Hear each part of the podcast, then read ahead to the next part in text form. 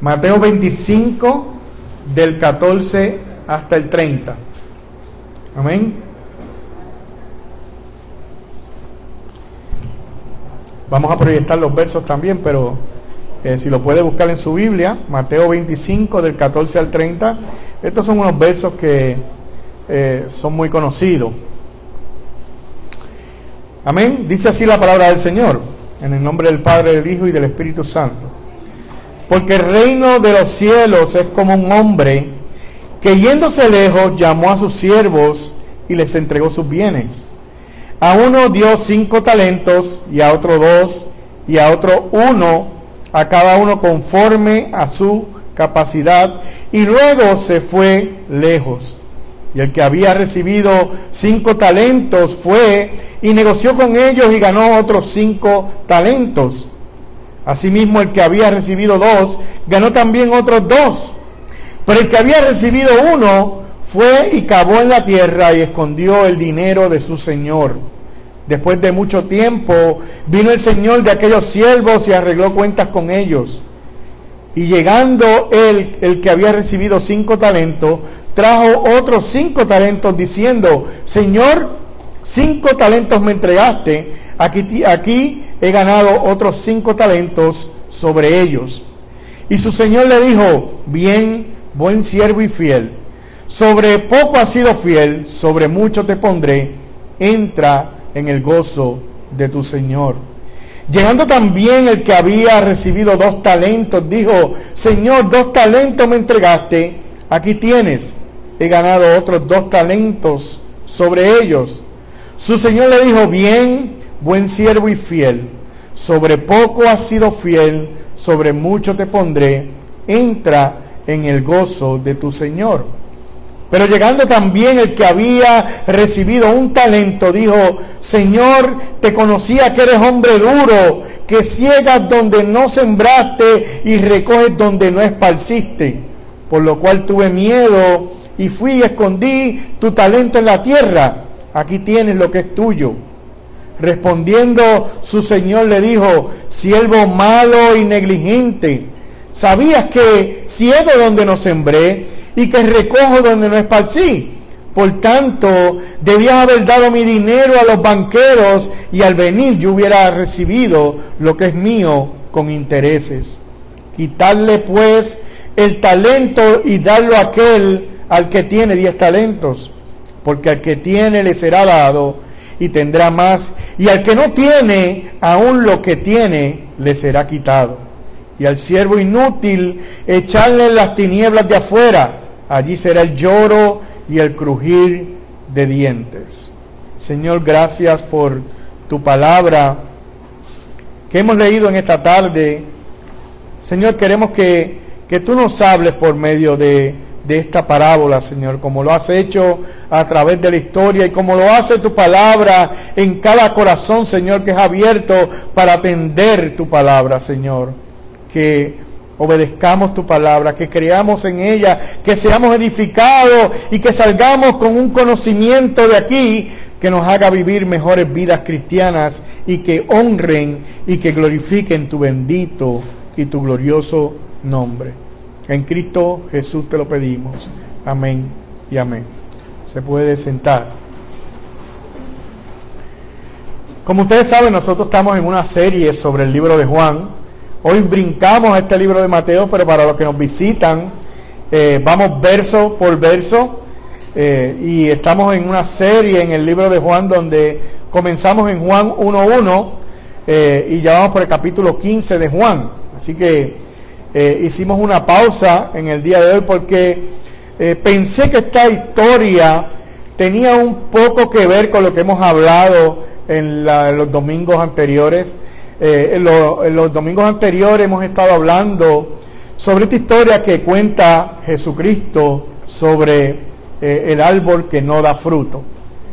Y nos compara Jesucristo con un árbol eh, que da sus frutos. Si Él dice que si el árbol no da fruto, es normal que el que está atendiendo ese árbol corte las ramas y las eche al fuego porque las ramas no sirven. Entonces, eh, Dios espera que un creyente, que un cristiano, dé frutos, dé eh, frutos. Y entonces, de la misma manera que un árbol da fruto, nosotros como cristianos debemos dar fruto. Y esta parábola se le llama la parábola de los talentos y tiene una pequeña similitud y lo vamos a ver cuando comencemos a discutirla.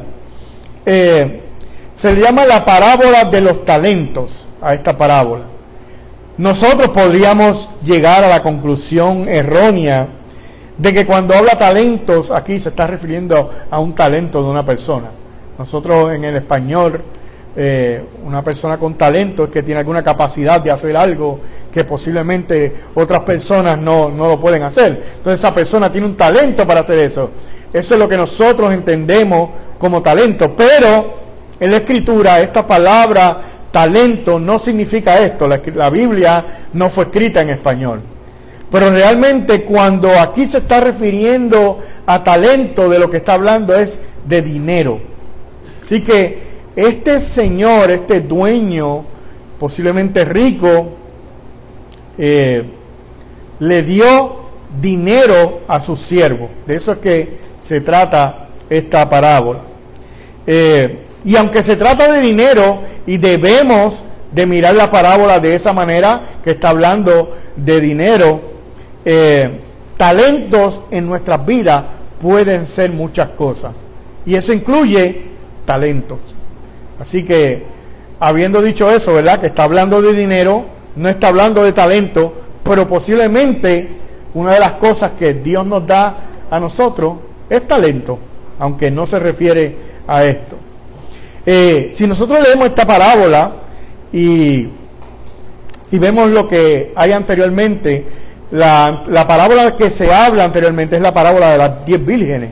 Y en la parábola de las diez vírgenes, Jesucristo está ah, haciendo un llamado a que sus discípulos se estén pendientes para su segunda venida, que cuando Él regrese ellos estén preparados. De eso se trata la parábola de, de las diez vírgenes. Pero esta parábola de los talentos, lo que nos llama es a ser responsable con lo que Dios nos ha puesto en nuestras manos. Una parábola trata de, ok, espera a Jesucristo y debes de estar preparado para cuando Jesucristo regrese, porque Él va a regresar. Esta parábola lo que nos está diciendo, lo que yo te he dado, tú tienes que ser responsable con lo que yo te he dado. Así que comienza comparando el reino de los cielos con un hombre que se va de viaje. Este hombre que se va de viaje aparentemente era un hombre rico, tenía mucho dinero. Y dice que le dio cinco talentos de oro a uno y a otro le dio dos talentos. Y, y cuando hablamos de talento ya dijimos que se trata de, de dinero. Ahora, la pregunta es cuánto es un talento en dinero. ¿Cuánto sería eso? Mira, a mí se me hizo bien difícil encontrar realmente cuánto es un talento, porque aparentemente la medida de talento es una medida que tiene que ver más con peso y no solamente peso, sino pesar esto. Pesar cobre, pesar plata, pesar oro. Así que un talento puede ser en, oro una cosa, en plata otra. Eso es bien difícil encontrar realmente cuánto era el valor de un talento. Pero aparentemente aquí se está hablando de mucho, pero que mucho, pero que mucho dinero. Aparentemente un, un talento eh, era lo que para una persona trabajadora de aquel tiempo poder reunir un talento, ahorrar un talento, tenía que trabajar sobre 20 años. 20 años para poder ahorrar un talento. Ahora imagínese usted cinco talentos, dos talentos y un talento. ¿Cuánto dinero habrá sido eso? Entonces, se está hablando aquí de mucho, mucho dinero. Y el verso 15 comienza diciendo que a uno le dio cinco talentos, a uno le dio eh, dos y a otro le dio uno, cada uno conforme a su capacidad y luego se fue lejos. Y lo que podemos ver es que este hombre no, solo, eh, era, no solamente era rico, sino que él tenía el conocimiento de saber cuánto sus siervos podían manejar. ¿Sabe? Según la capacidad, él sabía que este tenía capacidad de manejar cinco talentos, este tenía capacidad de manejar dos, y el otro tenía capacidad de manejar un talento. Él, comprende que no todos los, siervos que él tenía tenían las mismas capacidades. Y según su capacidad, le repartió talentos a ellos. Y la idea era que cada uno de ellos trabajara con el talento que Dios, perdón, que, el, que, el, amo le había dado. ¿Para qué? Para que pudieran obtener ganancia de ese dinero que eh, el amo le había dado. Él no le dio dinero a ellos para que se sentaran y no hicieran absolutamente nada. No, el deseo del amo es darle talentos, darle dinero para que ellos trabajen y ganen más dinero. Eso era, era lo que quería este amo.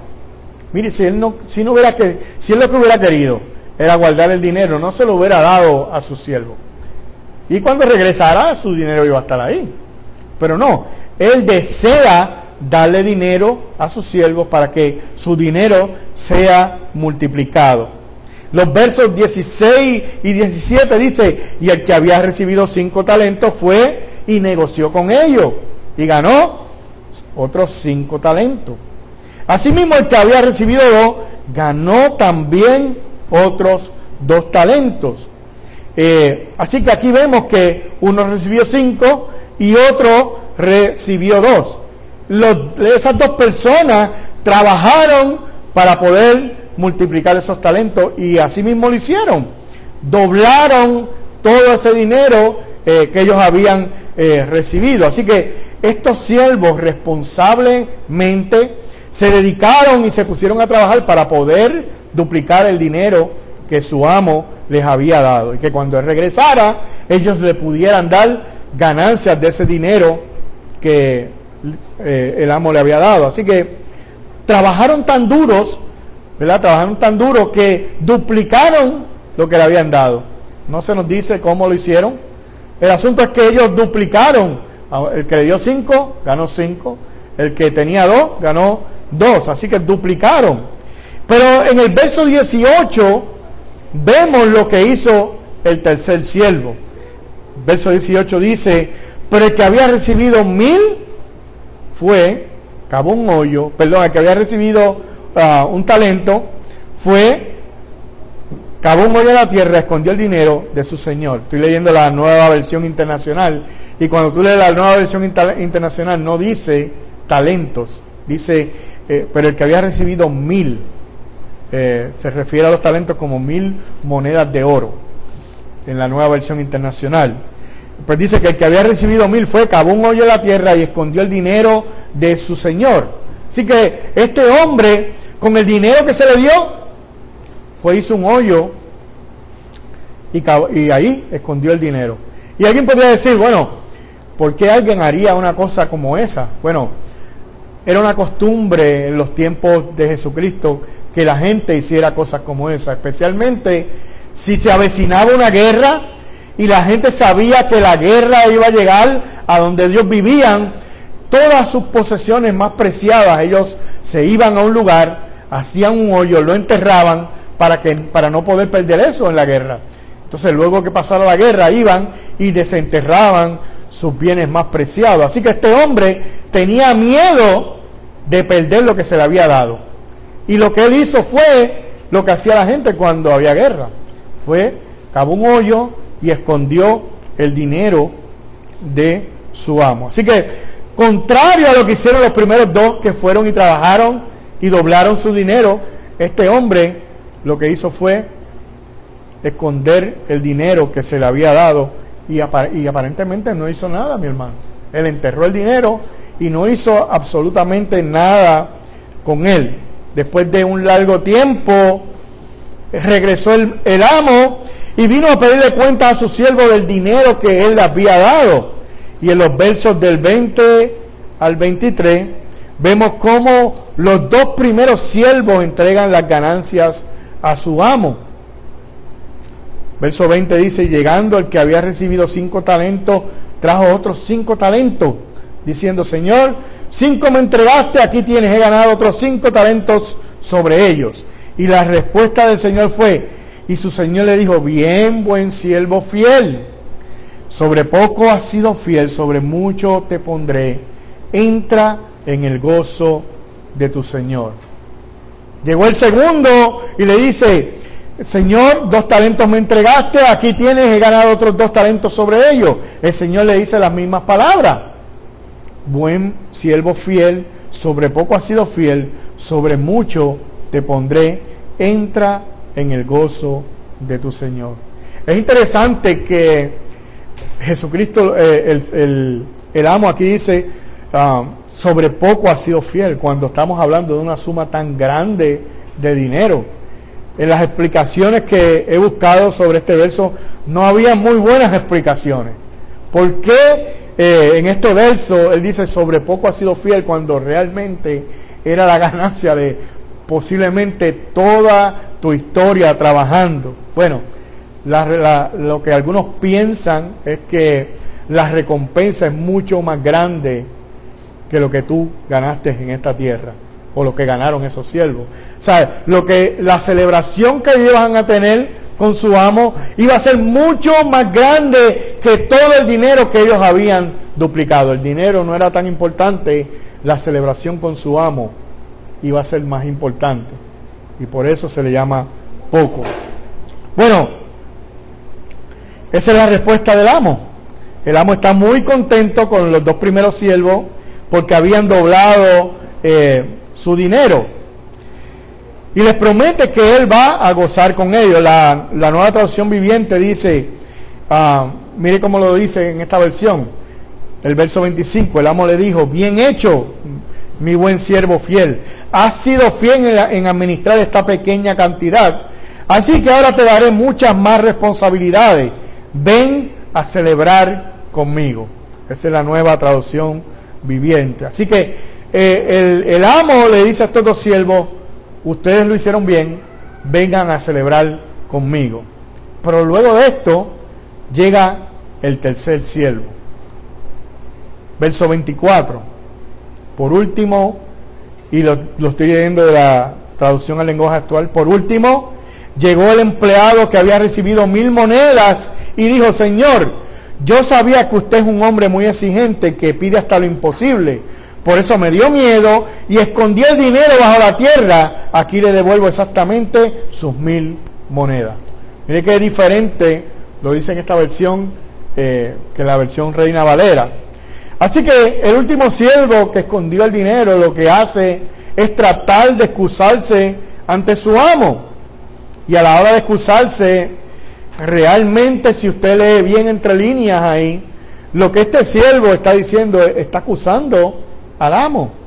Él está acusando al amo que le dio el dinero. Él está diciendo, tú eres muy duro. Tú exiges demasiado. Si yo hubiera perdido ese dinero, tú me ibas a llamar la atención. Así que yo tuve miedo eh, y lo que yo mejor pude hacer fue cavar un hoyo eh, y esconder el dinero en la tierra. Así que aquí está tu dinero. Y le das su dinero. Por lo menos no te lo robé. Aquí está. Te lo estoy devolviendo. Yo no hice nada con este dinero, pero, pero por lo menos no me lo llevé. Además es que tú, tú me exiges mucho. Yo no podía hacer más nada. Y, por eso fue que yo lo escondí. Así que aquí está este dinero.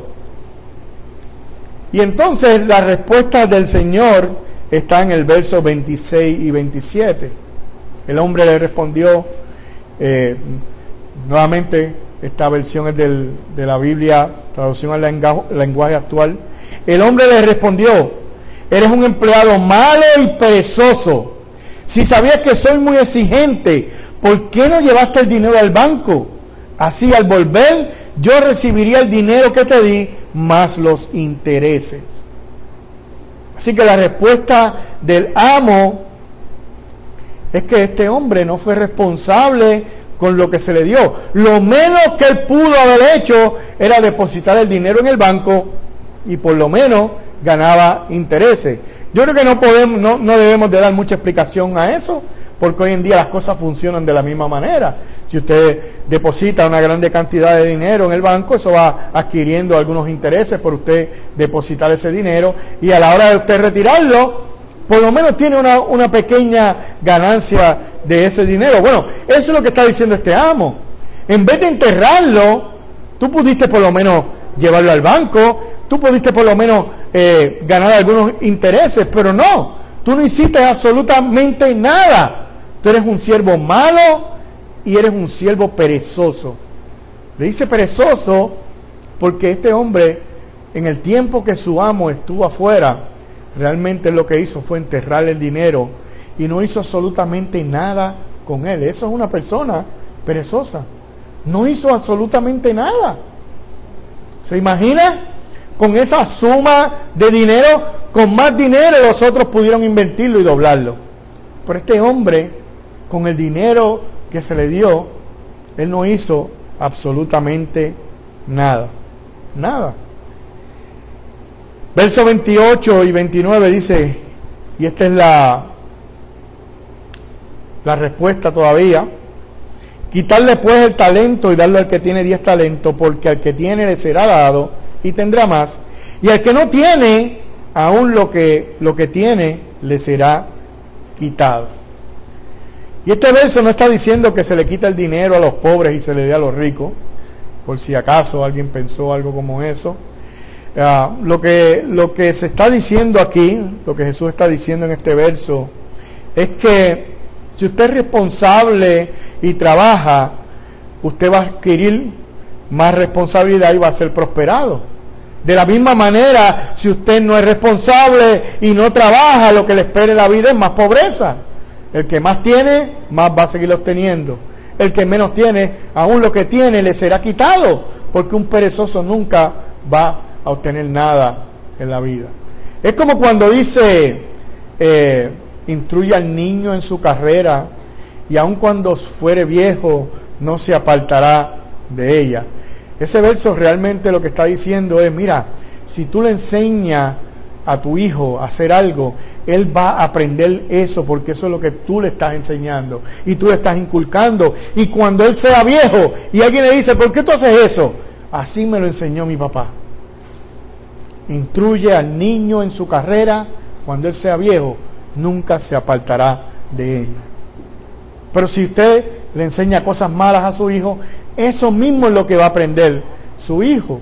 Bueno, pues de la misma manera, el que tiene va a tener más porque a eso es lo que se está dedicando. El que no tiene no va a obtener nada porque a eso es lo que se está dedicando, a no tener absolutamente nada. Y el último verso, el verso 30 dice, y al siervo inútil echarle las tinieblas de afuera, allí será el lloro y el crujir de dientes. Esta es una vez más una ilustración del castigo eterno en el infierno.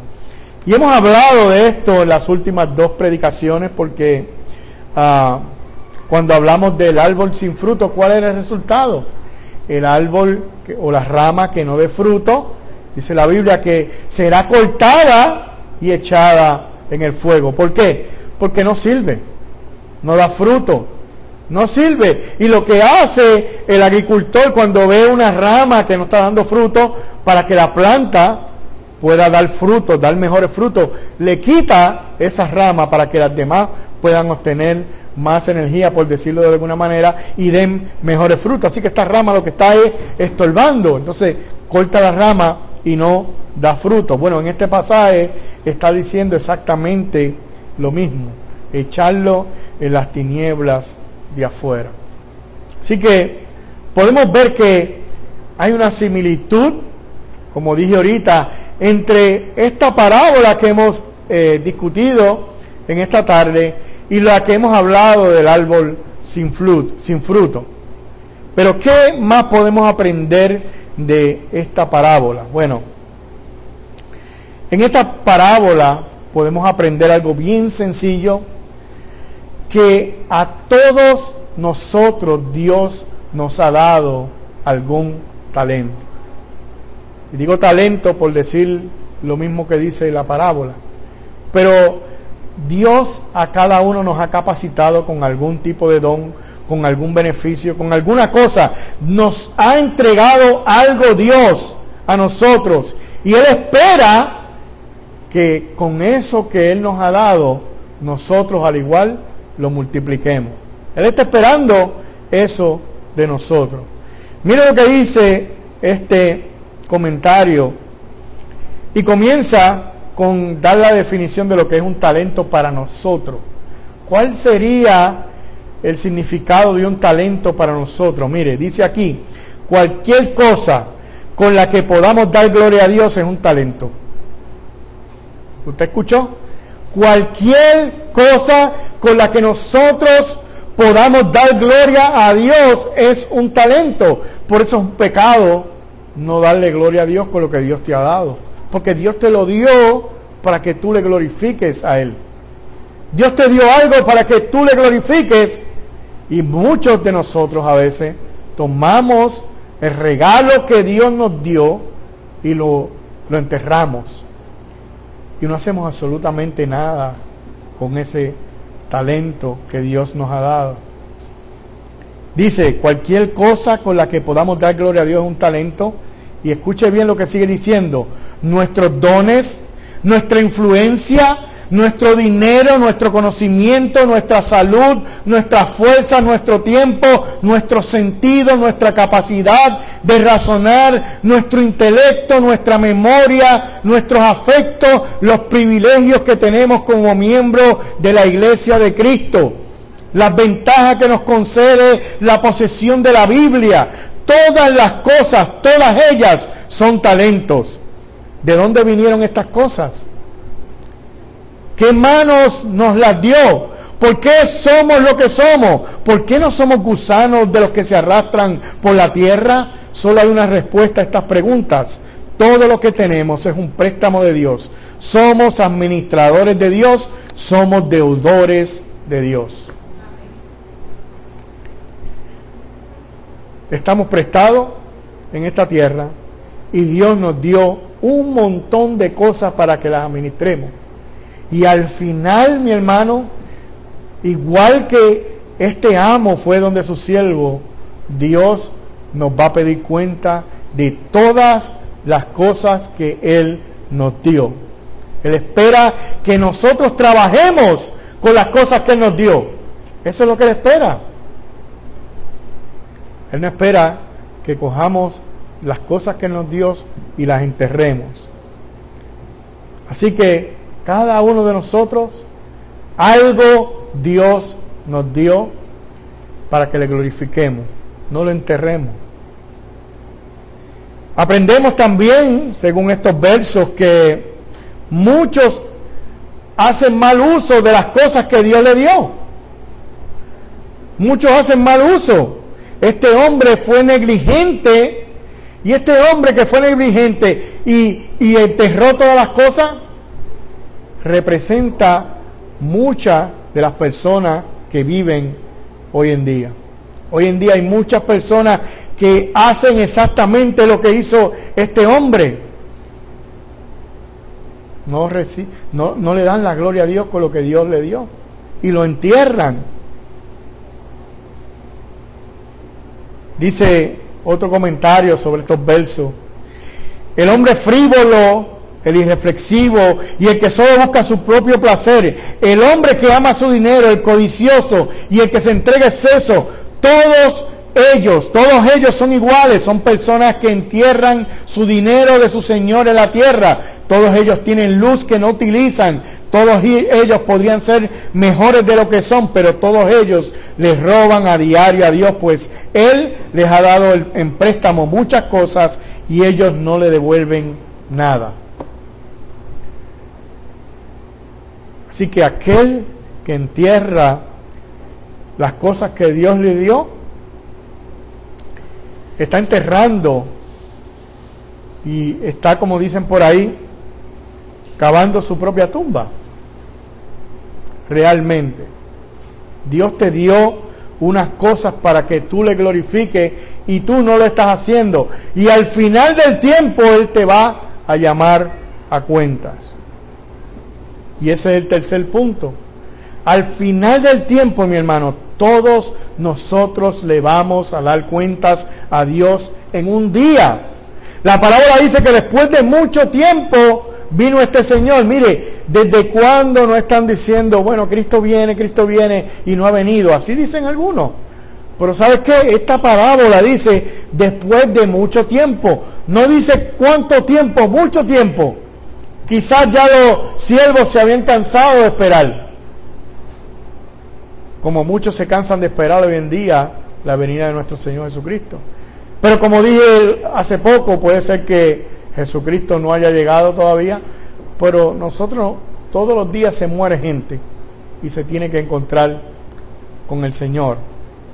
Así que tarde que temprano todos nos vamos a morir y tenemos que darle cuentas a Dios igual que este hombre. Todos compareceremos delante de Dios y rendiremos cuentas a Dios por todo lo que se nos ha, se nos ha dado. Y, no importa la clase social, no importa si usted es rico, no importa si usted es pobre, no importa si usted es presidente, si usted es barrendero, si usted es chofer, es policía, si usted es ingeniero, vagabundo, etcétera, no importa. Todos compareceremos delante de Dios y le daremos cuentas a Dios. No hay escapatoria. Un día nos enfrentaremos delante del Señor y le rendiremos cuenta por todas las cosas que Dios nos ha, nos ha dado a cada uno de nosotros. Otra cosa que podemos ver en estos versos es que los verdaderos cristianos recibirán una abundante recompensa en aquel día que se arreglen cuentas. Los creyentes recibirán una grande recompensa. La palabra nos dice que los siervos que habían utilizado bien el dinero fueron recompensados, fueron fieles y se les dijo que entraran en el gozo de su Señor, que iban a celebrar con Él. Mire mi hermano, desde el más fuerte hasta el más débil de los cristianos recibirá su recompensa en aquel día. Desde el más fuerte hasta el más débil de los cristianos recibirá su recompensa, su recompensa, que esto nos sirva de consuelo a nosotros los cristianos, que a veces pasamos días difíciles, pero un día vamos a celebrar con nuestro Señor por la eternidad. Y por último, podemos decir también que al igual que la rama que no da fruta y es cortada y será echada en el fuego, aquel que entierre su talento, dice que serán condenados y desechados en el día del juicio. Nos dice que este siervo inútil que enterró el dinero, que aunque él sabía cómo era el carácter de su amo, lo enterró, y no tenía excusa, dice que este hombre fue malo, negligente, inútil, fue echado a las tinieblas de afuera. Y termina diciendo el verso, y allí será el lloro y el crujir de dientes. Cuando dice que es el lloro y el crujir de dientes, no parece que sea un sitio muy agradable que digamos. Y ya hemos explicado anteriormente por qué las personas que no le sirven a Dios van a obligar al lugar de tormento. Y es porque eso es lo que merecemos, mi hermano. Todos los que hemos pecado contra Dios merecemos el infierno por toda la eternidad. Eso es lo que merece todo aquel que no le sirve al Señor. Y ese es el triste final para todos aquellos que no le sirven a Dios. Es triste. Y este pasaje es bien parecido al de la rama que es cortada y echada al fuego. El árbol sin fruto, la rama sin fruto es echada al fuego. Y Dios espera que nosotros demos frutos. Así que Dios te ha dado algo a ti y Dios me ha dado algo a mí. Y Él espera que tú no entierres eso que Él te ha dado. Y Él espera que yo no entierre eso que Él me ha dado a mí. Él está esperando que yo dé fruto. Él está esperando que yo multiplique ese dinero que Él me ha dado. Porque un día Él va a regresar a pedirme cuentas por eso que Él me ha dado. ¿Y sabe qué? Ese día solo habrá dos respuestas. Ese día, ven, gózate conmigo, entra en el gozo de tu Señor o echarle en las tinieblas de afuera. Esas son las únicas dos respuestas. No hay más ninguna respuesta. En la parábola de, de la dice las dos respuestas. O serás podado para que lleven más fruto, o serás cortado y echado al fuego. Solamente hay dos respuestas. No hay más respuesta. Y esta es una advertencia una vez más para que vengas a Cristo, porque es el único que puede librarnos de la condenación eterna. Y puede librarnos de la condenación eterna porque Él sufrió tu castigo y sufrió mi castigo. Es por esa razón que nosotros hoy en día podemos venir arrepentidos delante del Señor y podemos disfrutar del perdón que Él nos da a través de nuestro Señor Jesucristo. Así que llévese eso en su corazón. Dios le ha dado algo a usted. Dios me ha dado algo a mí. ¿Qué usted está haciendo con eso? ¿Qué usted le va a decir al Señor cuando usted se, pare delante del Señor? A rendirle cuentas. ¿Qué hiciste con lo que yo te di? ¿Qué tú hiciste con lo que yo te di? Vas, vas a decir como este hombre, oh, yo tuve miedo y lo enterré. O no, Señor, yo obtuve más, lo multipliqué, aquí está. Piensa en esta parábola y toma una decisión, mi hermano, si no estás dando frutos y ven arrepentido delante del Señor. Señor, gracias por tu palabra.